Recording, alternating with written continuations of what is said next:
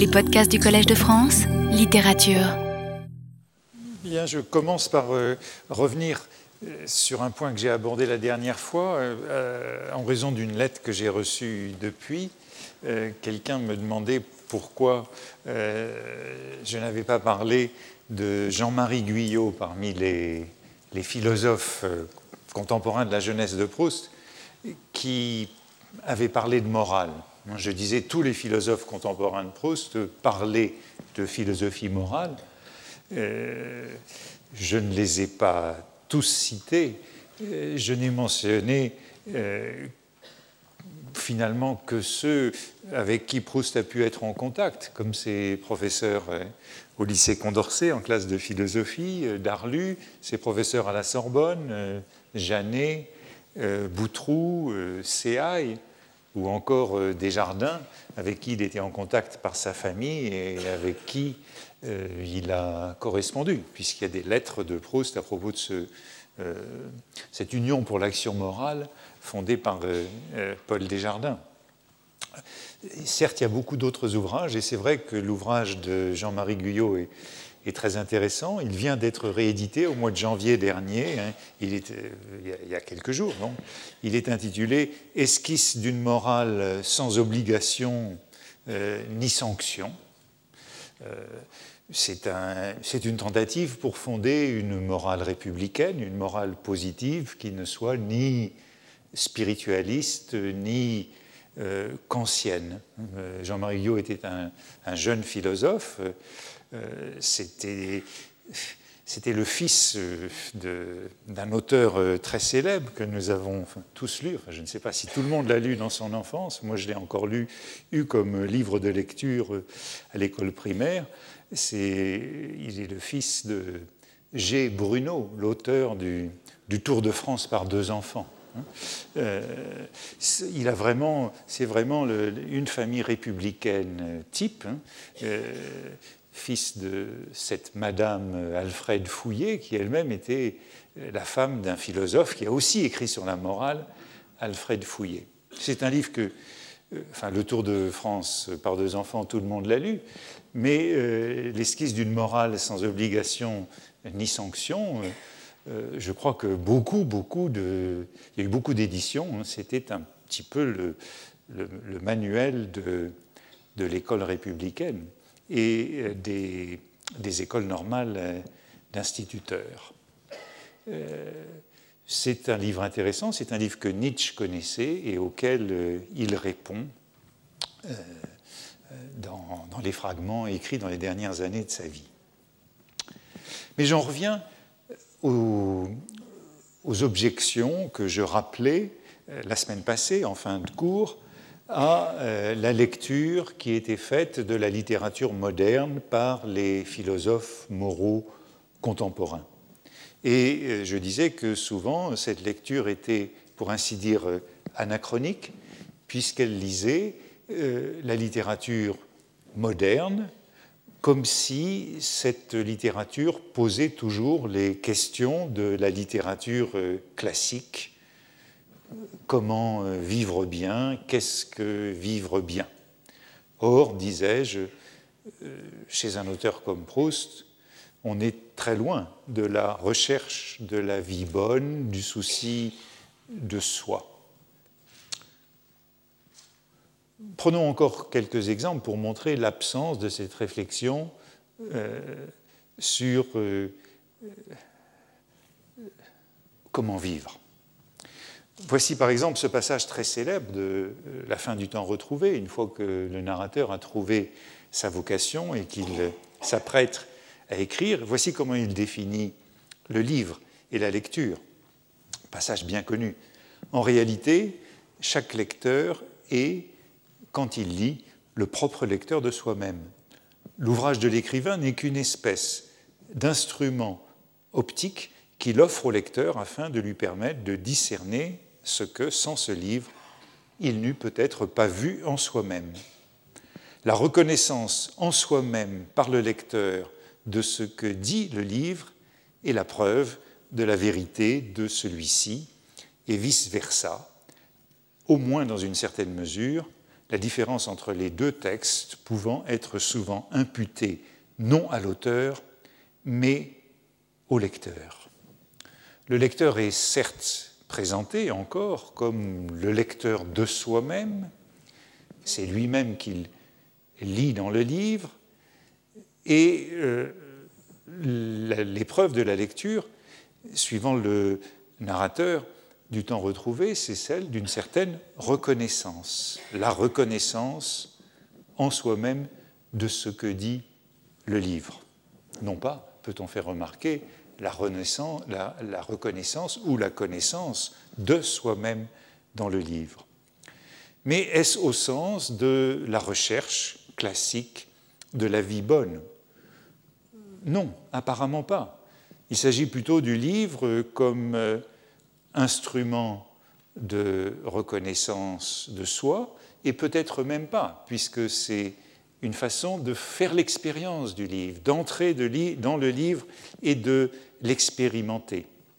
Le narrateur distingue la connaissance de tout ce qui est de l'ordre de l'action et de l'interaction humaine, et il n'est pas apparent qu'il loue la vertu éthique du livre. Bien plutôt, il s'agit euh, d'une dimension herméneutique indispensable.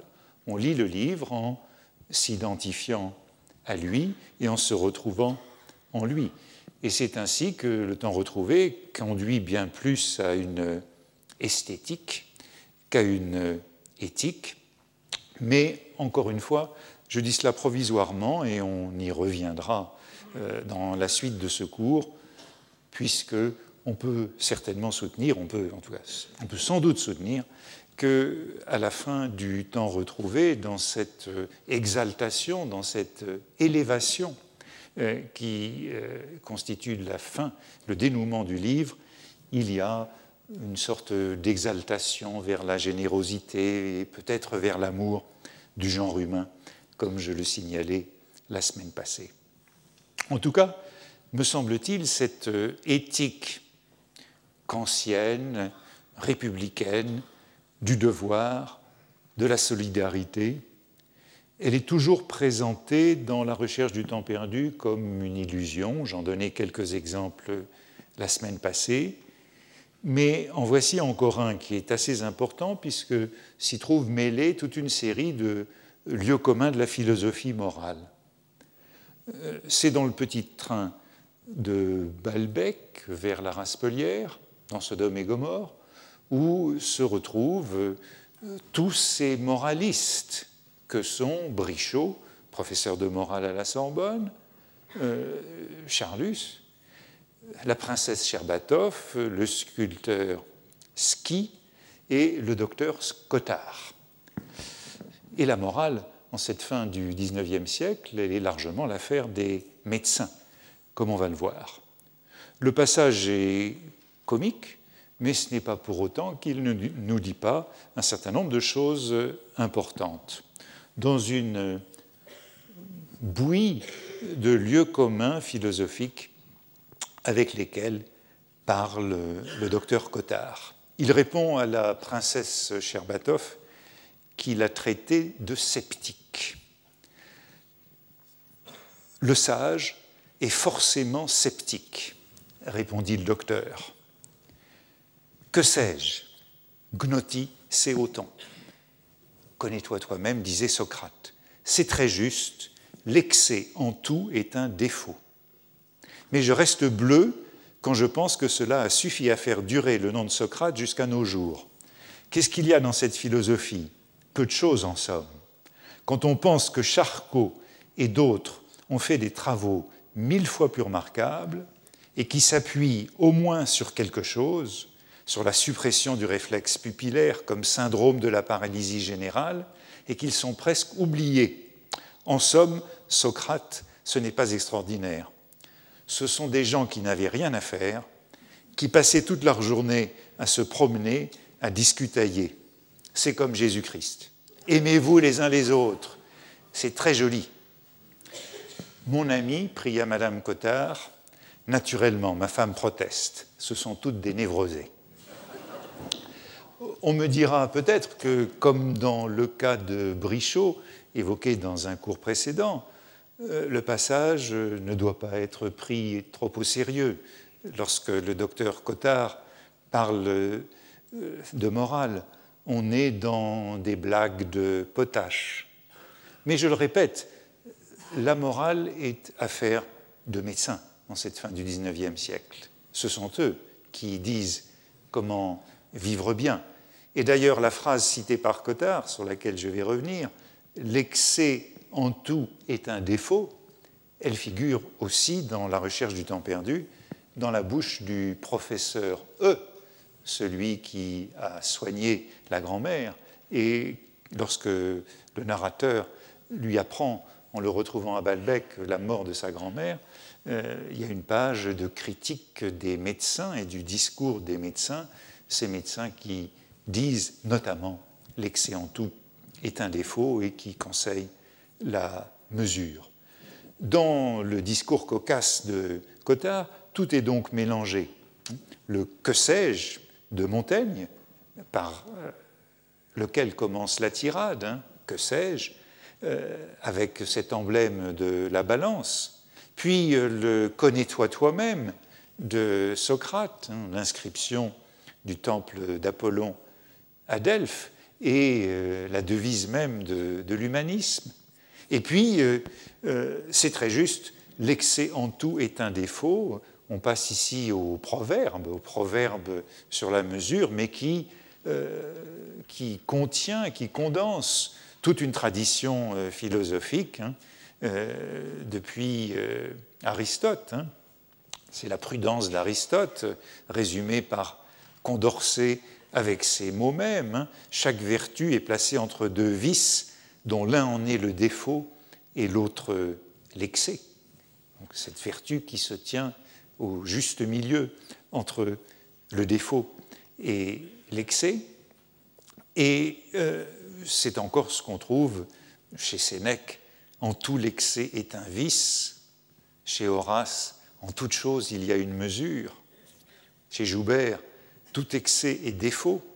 Je rappelle tout cela parce que malheureusement, dans l'édition de Sodome et Gomorre de la Pléiade, je m'en aperçois toujours, il manque des notes. Hein. J'aurais dû mettre une note à cette euh, l'excès en tout est un défaut. J'ai voilà mon mea culpa et, et, la tradition de cette défense de la mesure.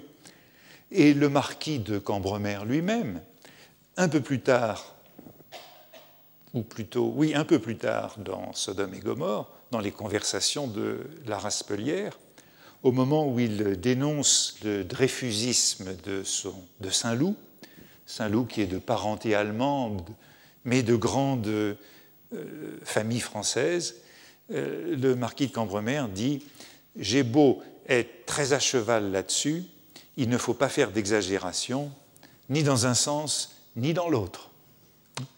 In medio virtus. Ah, je ne peux pas me rappeler. C'est quelque chose que dit le docteur Cottard.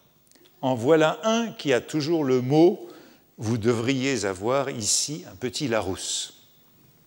Allusion donc à un autre proverbe, in medio stat virtus, mais c'est encore dans un distique contemporain de Proust qu'on peut trouver ces mots hein, chez Maurice Boutet de Monvel, dont vous vous souvenez peut-être, c'était un, illustrateur des, fables de La Fontaine, auteur de ce distique faut de la vertu, pas trop n'en faut, l'excès en tout est un défaut.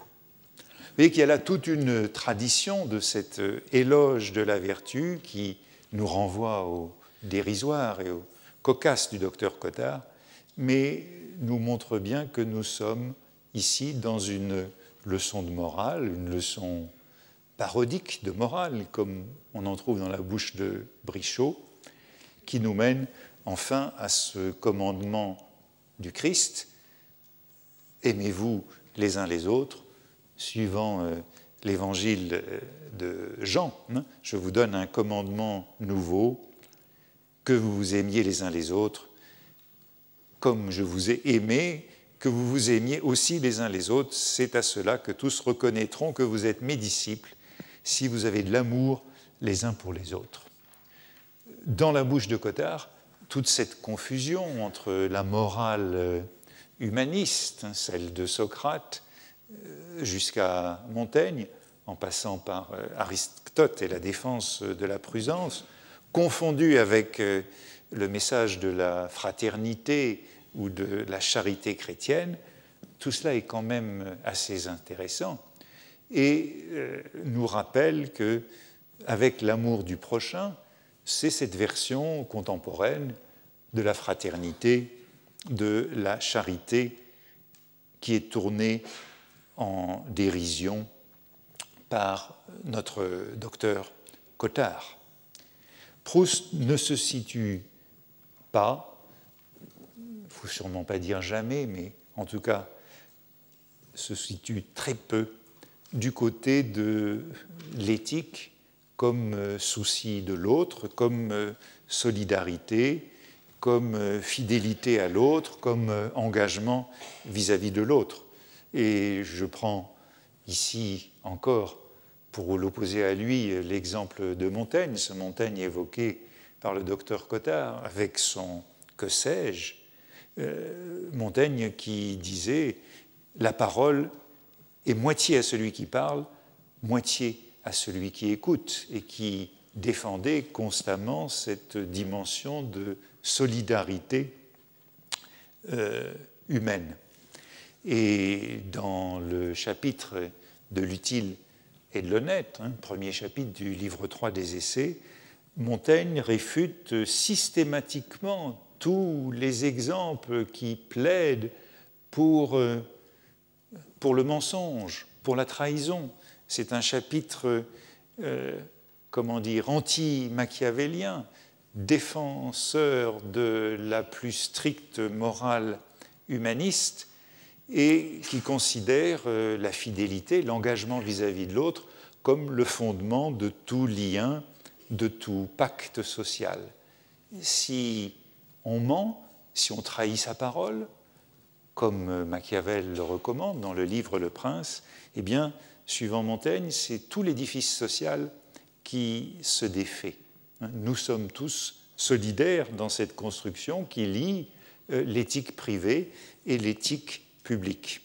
L'exemple l'exemple extrême, l'exemple hyperbolique que prend Montaigne pour justifier qu'il ne faille jamais trahir sa parole, que si on trahit sa parole, eh bien, tout le monde se déconstruit, L'exemple extrême que prend Montaigne, qu'il emprunte à Cicéron, euh, c'est celui euh, du, prisonnier à qui, qui, a promis une rançon et qui, lorsqu'il est libéré, euh, ne verse pas la rançon.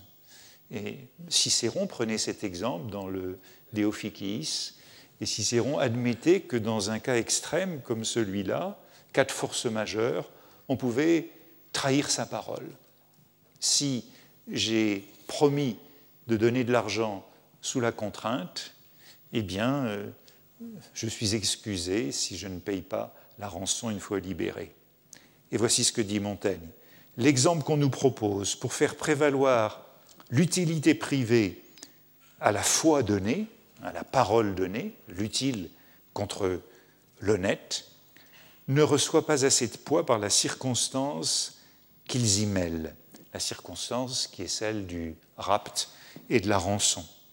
Des voleurs vous ont pris, ils vous ont remis en liberté, ayant tiré de vous serment du paiement de certaines sommes. On a tort de dire qu'un homme de bien sera quitte de sa foi sans payer, étant hors de leurs mains. Montaigne accorde beaucoup de poids à ce mot de foi. la foi, c'est la fides latine, c'est le fondement de toute la construction humaine et de la société. Il n'en est rien. Ce que la crainte m'a fait une fois vouloir, je suis tenu de le vouloir encore sans crainte. Et quand elle n'aura forcé que ma langue sans la volonté, encore suis-je tenu de faire la maille bonne de ma parole. Même si je ne l'ai pas voulu mais que je l'ai dit, je dois payer. Pour moi, quand parfois elle a inconsidérément devancé ma pensée, j'ai fait conscience de la désavouer pourtant. Autrement dit, même si ma parole n'a pas bien représenté ma pensée, je suis engagé, nous dit Montaigne, vis-à-vis de l'autre par ma parole. Je dois tenir cette parole, même si elle a été au-delà ou à côté de ma pensée. Autrement, de degré en degré, nous viendrons à renverser tout le droit qu'un tiers prend de nos promesses et serments. En ceci seulement à loi l'intérêt privé de nous excuser, de faillir à notre promesse, si nous avons promis chose méchante et inique de soi, car le droit de la vertu doit prévaloir le droit de notre obligation. Position assez extrême que celle de Montaigne, procès de Machiavel. Je dois être fidèle à ma parole, même si cette parole a été forcée, a été obtenue par la contrainte et par la violence. Je suis obligé à l'autre plus qu'à moi-même, selon cette éthique de Montaigne, et je puis seulement me dédire si la chose que j'ai promise est donc inique en elle-même, inique en soi, contraire, inique, contraire à, l'équité. Hein. Il y a d'un côté la fides, ce sont les deux grands principes de la morale. Fides, equitas, la fidélité et l'équité. Si la fidélité est contraire à l'équité, eh bien, c'est seulement dans ce cas-là que je peux être infidèle à ma parole. Et Montaigne résume dans ce chapitre, dans cette euh, belle formule, cette éthique de l'autre, si l'on veut. En résumé, dit-il, un parler ouvert ouvre un autre parler et le tire hors, comme fait le vin et l'amour. Un parler ouvert ouvre un autre parler, c'est donc ce pari du dialogue que Montaigne postule ici, ce pari du dialogue qui fait que lorsqu'on donne sa confiance à l'autre, l'autre est obligé de vous rendre sa confiance, comme avec le vin et l'amour. Eh bien, peu de choses semblables à trouver dans la littérature moderne en général et, dirais-je, chez Proust en particulier. Si bien qu'un philosophe euh, contemporain, prônant justement le retour à la littérature, le retour pragmatique à la littérature, euh, Richard euh, Rorty, que j'ai cité il y a un certain nombre de séances déjà à propos de ce retour euh, de la philosophie vers la philosophie morale, non kantienne et non utilitariste, Rorty distinguait deux sortes de livres, disons en gros deux genres de livres. Il y a deux genres de livres, disait-il. Ceux qui nous aident à devenir plus autonomes et ceux qui nous aident à devenir moins méchants. Et à ses yeux, ces deux sortes de livres étaient rarement les mêmes, puisqu'il les distinguait. Et il plaçait fermement la recherche du temps perdu dans le premier genre. La recherche du temps perdu, à ses yeux, appartient au genre de livres qui nous aident à devenir plus autonome, plus libre, plus indépendant, à nous découvrir nous-mêmes, à nous connaître nous-mêmes, à devenir nous-mêmes.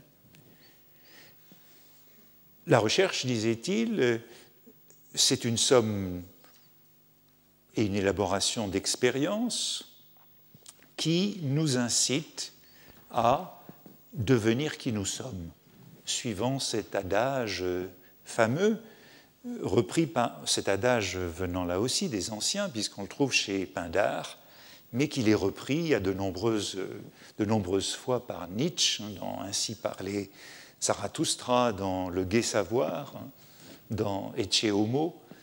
Euh, Nietzsche reprend cette injonction deviens qui tu es ou deviens euh, ce que tu es, selon les traductions. Eh bien, pour Rorty, euh, l'œuvre de Proust, le roman de Proust, appartient à cette catégorie de livres qui nous font devenir qui nous sommes, plutôt donc qu'ils ne nous font prendre conscience de, des effets de nos actions sur les autres. La recherche serait le livre de l'autonomie, non le livre de la solidarité, le livre du moi, d'une certaine façon, non le livre de l'autre. Le domaine propre de ce roman serait celui des obligations vis-à-vis de soi et non des obligations vis-à-vis de l'autre. D'une certaine façon, lire la recherche de cette façon, la placer de ce côté, c'est conforme à la lecture que je vous proposais dans le premier cours et que je trouvais chez, chez Georges Bataille dans La littérature et le mal, lorsque Bataille, au début des années 50, montrait, contre tous les procès qui avaient été faits à la recherche du temps perdu, livre immoral, livre amoral, lorsque Bataille montrait que c'était un livre d'une autre morale, d'une morale supérieure, d'une morale souveraine, qui n'était pas soumise aux obligations ordinaires vis-à-vis des autres, obligations qui sont celles de la morale conventionnelle et conformiste. Et vous vous en souvenez, Bataille prenait précisément l'exemple du mensonge et de la manière dont le narrateur s'autorisait au mensonge, était autorisé au mensonge au nom de la vérité, au nom de sa quête de la vérité, puisque c'était en mentant qu'il pouvait rejoindre la vérité, en tout cas sa vérité, et nous pourrions dire avec euh, Rorty son autonomie. L'apologie du mensonge était une thèse séduisante chez euh, Bataille. C'était la thèse, en effet, d'un Proust nietzschéen, d'un Proust nietzschéen euh, se réclamant d'une morale souveraine, la morale des artistes, à la recherche de cette vérité esthétique et métaphysique.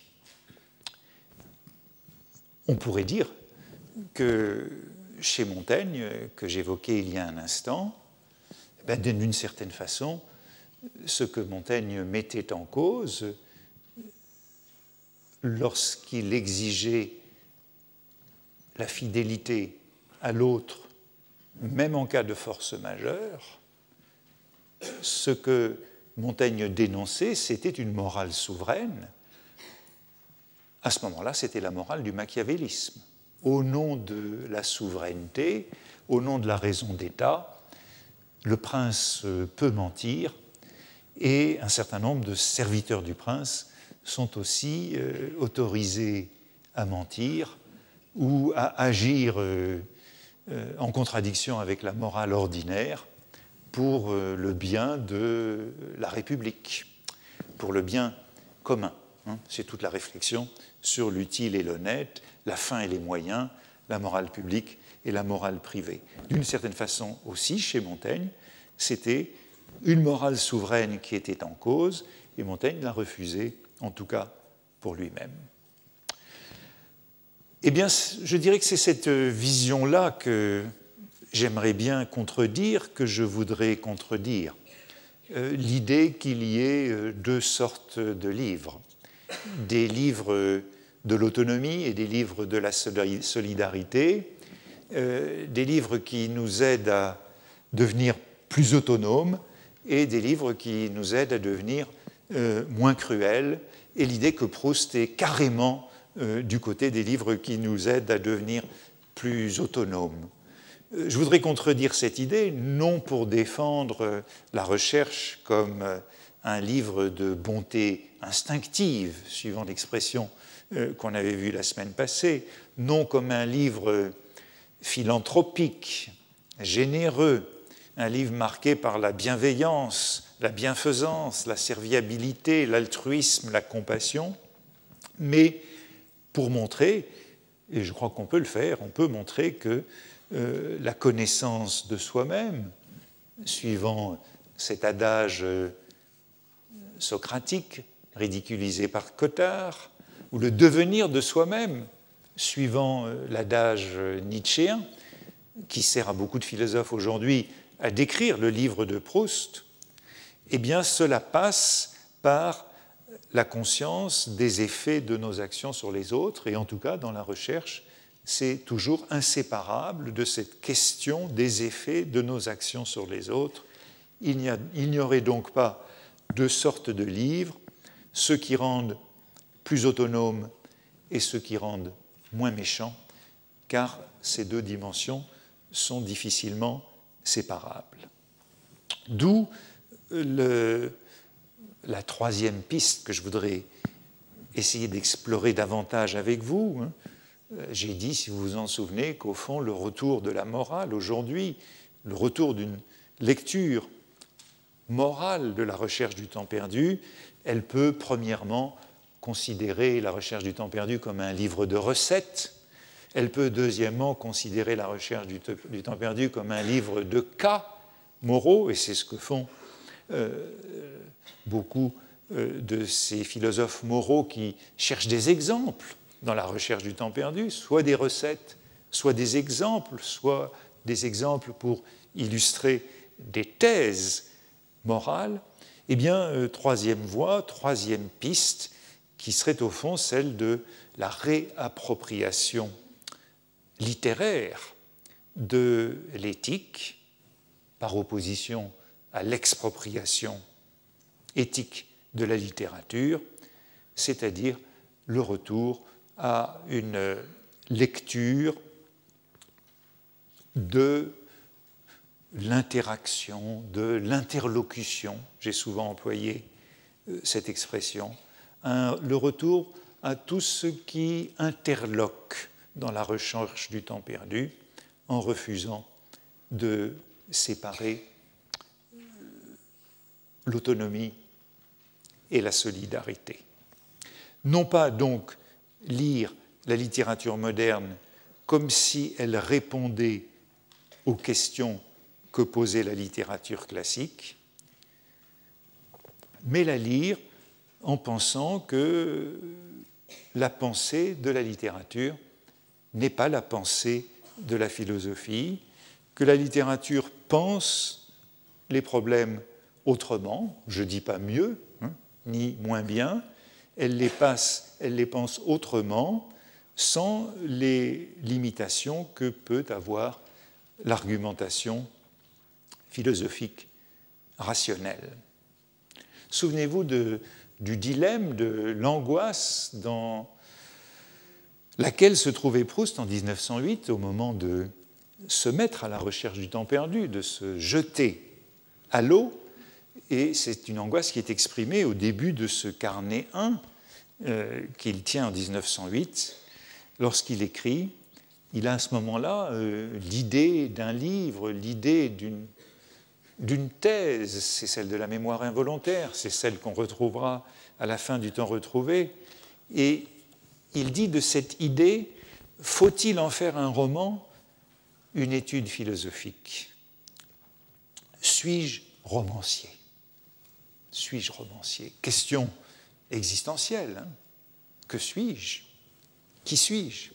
Question existentielle, suis-je romancier? De cette idée Est-elle une idée pour un roman ou pour une étude philosophique Elle pourrait être traité soit dans un roman, soit dans une étude philosophique, Elle pourrait faire l'objet de l'un ou de l'autre, et Proust choisit ici la forme du roman. Pour reprendre euh, la distinction que je faisais l'autre jour, où je vous disais euh, il y a l'éléphant et puis il y a le cornac. Il y a ceux qui s'intéressent au cornac et puis il y a ceux qui s'intéressent euh, à l'éléphant. la littérature n'ignore pas le cornac, la morale rationnelle, mais elle pense que sans éléphant, il n'y aurait pas de cornac alors que sans cornac, me semble-t-il, il resterait un éléphant. Euh, à ce propos, euh, je voudrais vous, vous connaissez sûrement la fable de l'éléphant et des savants, puisque je n'ai cessé de comparer la littérature ici à l'éléphant. Hein, à l'éléphant et dit que nous allions nous intéresser à l'éléphant. Vous savez qu'il y a plusieurs manières de s'intéresser à l'éléphant mais je vous raconte quand même cette fable que vous connaissez bien. Je vous en donne la dernière version que j'ai trouvée, c'est celle d'Albert Thibaudet dans les réflexions sur la littérature que j'ai publiées l'année dernière. Voici comment il la raconte. Il s'agit d'écrire un ouvrage sur l'éléphant. L'anglais part pour l'Afrique et les Indes et on rapporte un gros mémoire en désordre, bourré de descriptions et de chiffres y compris celui de ses notes d'hôtel. L'allemand descend en lui-même pour y trouver l'idée de l'éléphant, l'éléphant en soi, lourd éléphant. Le français écrit au café du jardin d'acclimatation un brillant article sur l'éléphant. Le polonais rédige un mémoire sur l'éléphant et la question polonaise. C'est écrit en 1925, hein, dans l'entre-deux-guerres. Hein. Et le russe apporte un livre qui s'appelle L'éléphant existe-t-il? Vous le voyez, si la littérature, euh, c'est l'éléphant, si, la littérature s'occupe de l'éléphant, il y a beaucoup de manières de s'occuper de l'éléphant, et peut-être euh, que Proust s'en occupe euh, à la manière anglaise. Gros mémoire en désordre, bourré de descriptions et de chiffres, y compris celui des notes d'hôtel. Longtemps, donc, euh, nous avons euh, laissé de côté cette dimension morale de la littérature, cette dimension qu'un certain, nombre bah, de rivaux, peut-on dire, en l'occurrence les philosophes, euh, euh, s'appropriaient cette littérature. Mais euh, je crois qu'il y a eu un certain nombre d'ébauches, de retours de, de la littérature vers des considérations morales. L'an dernier, dans ma leçon inaugurale, je, citais notamment Paul Ricoeur, qui soulignait combien le récit était indispensable à la construction de soi, à l'identité narrative, sans laquelle il ne saurait y avoir de dimension morale de l'existence. Ici, aujourd'hui, pour essayer de, comment dire, de donner quelques idées sur la manière d'aller vers la littérature avec un souci moral ou éthique, je voudrais me tourner vers un autre philosophe contemporain et vers euh, la manière dont il définit euh, l'identité, la subjectivité. Il s'agit du philosophe canadien Charles Taylor.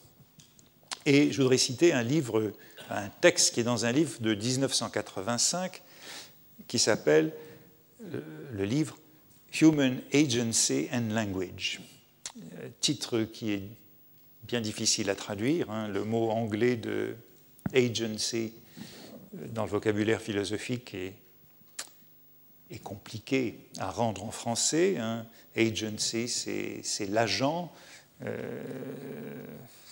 c'est l'agence. Peut-être faudrait-il encore mieux traduire par l'agir, l'agir humain et le langage. C'est l'identité, c'est la subjectivité.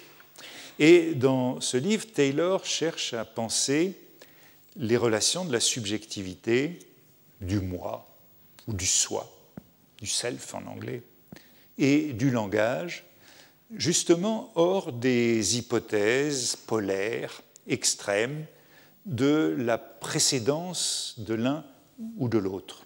Il cherche là aussi à se sortir de ces thèses contradictoires. Euh, qui contrôle qui? Le sujet contrôle le langage ou le langage contrôle le sujet? Thèse euh, classique, métaphysique, logocentrique, comme on l'a appelé, euh, thèse qui affirme la précédence de la précédence, la clarté, le contrôle du sujet, et à l'opposé, thèse de la déconstruction qui affirme l'assujettissement du sujet au langage. Entre le logocentrisme métaphysique et la déconstruction antimétaphysique, si l'on veut, entre le contrôle de l'un et le contrôle de l'autre, Taylor insiste sur ce qu'il appelle l'espace intermédiaire, le space between. Il valorise ce qu'il appelle les réseaux d'interlocution, webs of interlocution. Et il insiste sur la dépendance mutuelle, l'interaction, l'entre-deux, la solidarité justement du langage et du sujet. Ce qui me fait, ce qui me rappelle cette phrase de Montaigne que je citais tout à l'heure. Hein un parler ouvert ouvre un autre parler, où euh, la, parole est moitié à celui qui parle, moitié à celui qui écoute. Taylor écrit, par exemple, Il n'y a pas moyen pour nous d'être introduits à l'identité sans être initiés au langage. Suivant cette thèse, nous nous dégageons comme des sujets à partir de notre ancrage dans des réseaux discursifs, dans des réseaux d'interlocution qui nous donnent, mais aussi qui peuvent nous couper la parole. C'est ce qu'on a vu à Combray la semaine passée, je crois, lorsque nous décrivions à Combray ce qui s'appelait cette sorte de patriotisme de Combray, cette solidarité de Combray. Et au fond, c'est ce qui se produit dans tous les milieux successifs que traverse le narrateur de la recherche du temps perdu. C'est pourquoi, dans la recherche du temps perdu, il importe d'être si attentif à l'interlocution et au trouble de l'interlocution.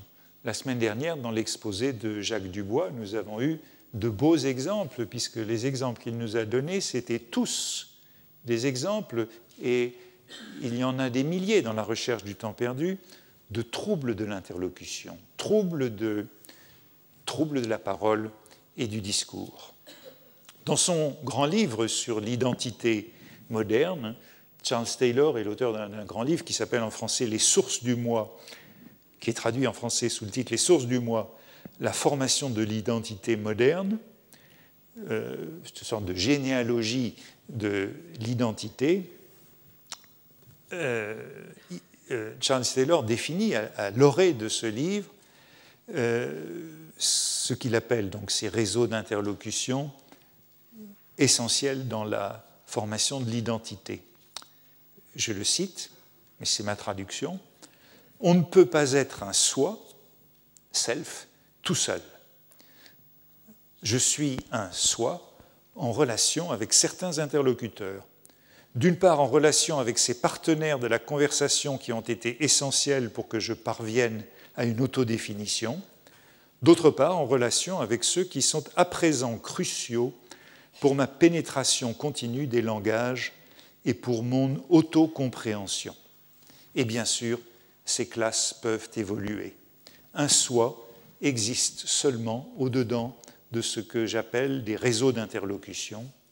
C'est cette situation originale qui donne son sens à notre concept de l'identité, donnant une réponse à la question de qui je suis à travers une définition du lieu d'où je parle et avec qui je parle.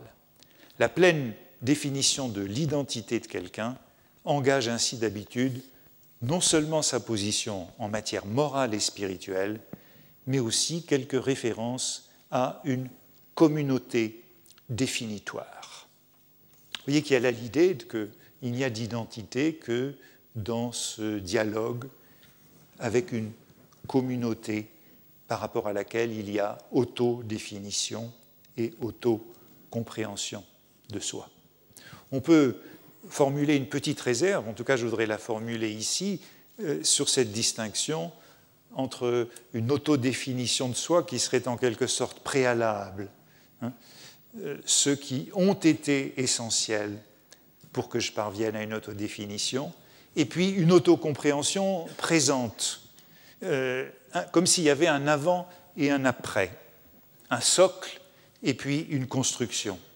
Les deux, évidemment, ne sont pas séparables, et c'est bien là tout le sens du euh, deviens qui tu es, euh, nietzschéen. Il n'y a, pas de connaissance de soi qui précède le devenir de soi, et du reste, aussitôt qu'il les a opposés, Charles Taylor les rejoint, puisqu'il dit, bien sûr, ces classes peuvent évoluer. Il n'y a pas d'identité sans euh, communauté dialogique. L'identité jaillit dans des réseaux d'interlocution. Les idées morales, nous dit-il encore, sont constituées dans et par le langage, dans et par la culture. Et à la différence de Rorty, qui opposait deux sortes de livres, Taylor, lui, oppose deux sortes d'éthiques. Il y a celle qu'il qualifie de mince et celle qu'il qualifie d'épaisse. Les éthiques minces, ce sont celles qui procèdent par des règles, des impératifs. Les éthiques épaisses, ce sont celles qui s'appuie sur des récits qui sont en quelque sorte narratives et non prescriptives. Et ce qu'il nous explique, c'est au fond que la manière dont nous nous racontons nos vies, dont nous vivons, les constructions narratives sur lesquelles nous nous appuyons pour avoir une morale, eh bien, elles sont épaisses, au sens, pourrait-on dire, de confuses, de denses, embrouillées, compliquées, comme la casuistique, comme les longues phrases de Proust, qui cherchent à épouser les méandres de la réflexion sur soi, de l'autodéfinition, de l'autocompréhension ou encore comme les romans touffus, saturés de Dostoïevski, ces frères Karamazov au bout desquels tout le monde est coupable et personne n'est coupable. Il y a donc l'idée que ces morales épaisses, par opposition aux morales minces, eh bien, elles sont du côté euh, de la littérature et que la morale, il faut la ramener du côté du, dialogue, de l'herméneutique. Elle est plus proche de l'herméneutique des règles. Ce que je voudrais en retenir, c'est l'idée que nous existons comme sujet dans ces réseaux d'interlocution, dans ces processus dialogiques. Et là encore, on peut se référer et songer à Montaigne. Hein. Montaigne qui euh, dit, par exemple, dans le chapitre de l'institution des enfants, Je ne dis les autres sinon pour d'autant plus me dire. Chez Montaigne, il y a constamment cette circularité du même et de l'autre, cette circularité herméneutique qui sert à la définition d'une morale. Ainsi, et c'est l'une des, hypothèses que je cherche à explorer ici, il me semble qu'on peut soutenir que la, littérature, avec euh, Charles Taylor, est, plus fidèle à cette euh, épaisseur, à cette difficulté, à cette complexité de la vie morale et à cette euh, opacité des individus.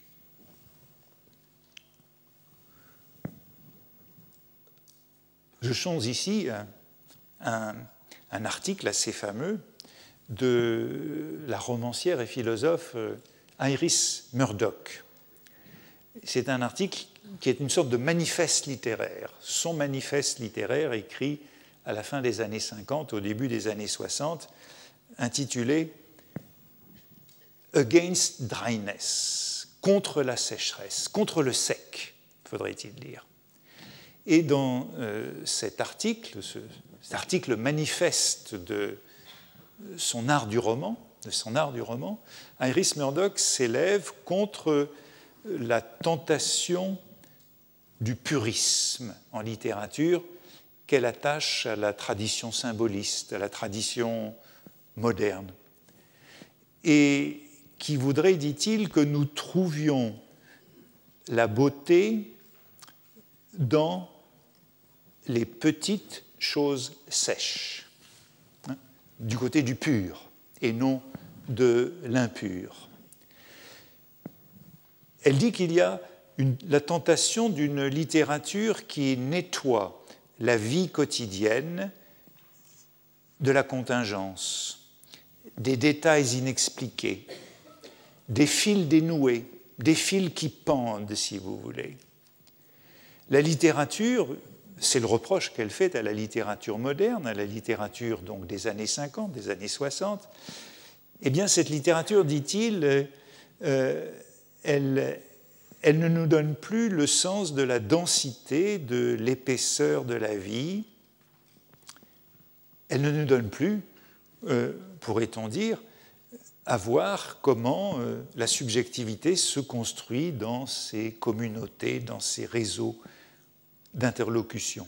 Au fond, Iris Murdoch fait un plaidoyer en faveur des, des gros romans, comme les Anglais, les savants anglais s'occupaient des éléphants faveur des, gros romans et à, l'idée de, de, sécheresse, de dry, elle oppose ce qu'elle appelle euh, en anglais, là aussi ce n'est pas très facile à traduire, elle dit euh, au, sec, au dry, au pur, elle oppose ce qu'elle appelle le messie.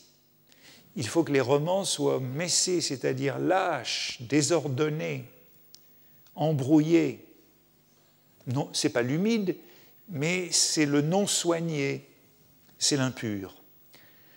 La littérature doit être lâche, desserrée, épaisse, embrouillée, débordante pour euh, accueillir la contingence de la vie et poser les questions morales telles qu'elles se posent dans la vie moderne. Quand elle oppose ainsi une littérature sèche et une littérature embrouillée, eh bien ça me fait penser à une opposition que je trouvais chez Thibaudet, justement, entre les romans qu'il appelait composés et les romans déposés. Les romans composés, c'était les romans français, analytiques, sur le modèle de la tragédie classique, et les romans déposés, à ses yeux, c'était les romans euh, anglais ou les romans russes. C'était ces romans assez euh, désordonnés, justement, pour un esprit français. Et c'était ces romans qui, au fond, avaient une dimension de messie, on pourrait dire, si on voulait être plus négatif, de débrailler. Souvenez-vous de la phrase que nous citait la semaine passée Jacques Dubois justement à propos de, l'amateur de Lecidaner, qui était incomplet, être incomplet. Ainsi, le narrateur le, le caractérisait-il Il parlait bien des livres, mais non de ceux des vrais maîtres, de ceux qui se sont maîtrisés. Il parlait donc des livres de, ceux qui se sont maîtrisés, non de ceux qui ont admis cette composante de, de désordre, d'impureté, de non soigné qui inclut la vie. Eh bien, vous savez qu'on trouve assez souvent chez Proust cet éloge de l'épaisseur. Dès le début de la recherche, c'est l'esthétique de la grand-mère qui refuse d'offrir au narrateur des photographies, parce que, dit-elle, les photographies sont plates, manquent d'épaisseur. Elle essayait de ruser, et sinon d'éliminer entièrement la banalité commerciale, du moins de la réduire, de s'y substituer, pour la plus grande partie de l'art encore, d'y introduire comme plusieurs épaisseurs d'art.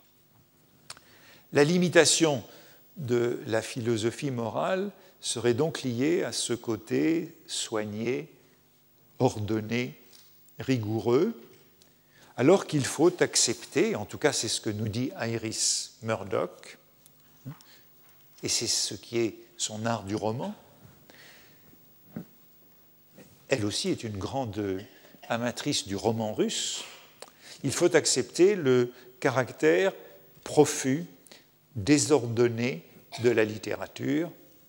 Il faut accepter que l'investigation morale à laquelle elle procède soit tâtonnante, approximative, heuristique, non algorithmique. Il faut accepter l'ambiguïté l'opacité, l'inachèvement. Il est donc nécessaire de lire autrement. La lecture littéraire commence par la désorientation et la perte. Avant d'apprendre, il faut se perdre. Il faut lire avec d'autres yeux et Iris Murdoch nous fait l'éloge de cette lecture sans défense. La réduction de la morale à des règles, dit-elle, c'est une façon de se protéger de l'ambiguïté du monde, de son côté embrouillé et désordonné, car la vie est pleine de ce qu'on appelle justement dans une histoire, dit-elle, des loose ends. Là aussi, je ne sais pas bien comment traduire. Des fils qui pendent. La vie est pleine de fils qui pendent. S'il n'y a pas de fils qui pendent dans un roman, eh bien, c'est un roman sec. S'il n'y a pas de détails inexpliqués, de fils non rentrés.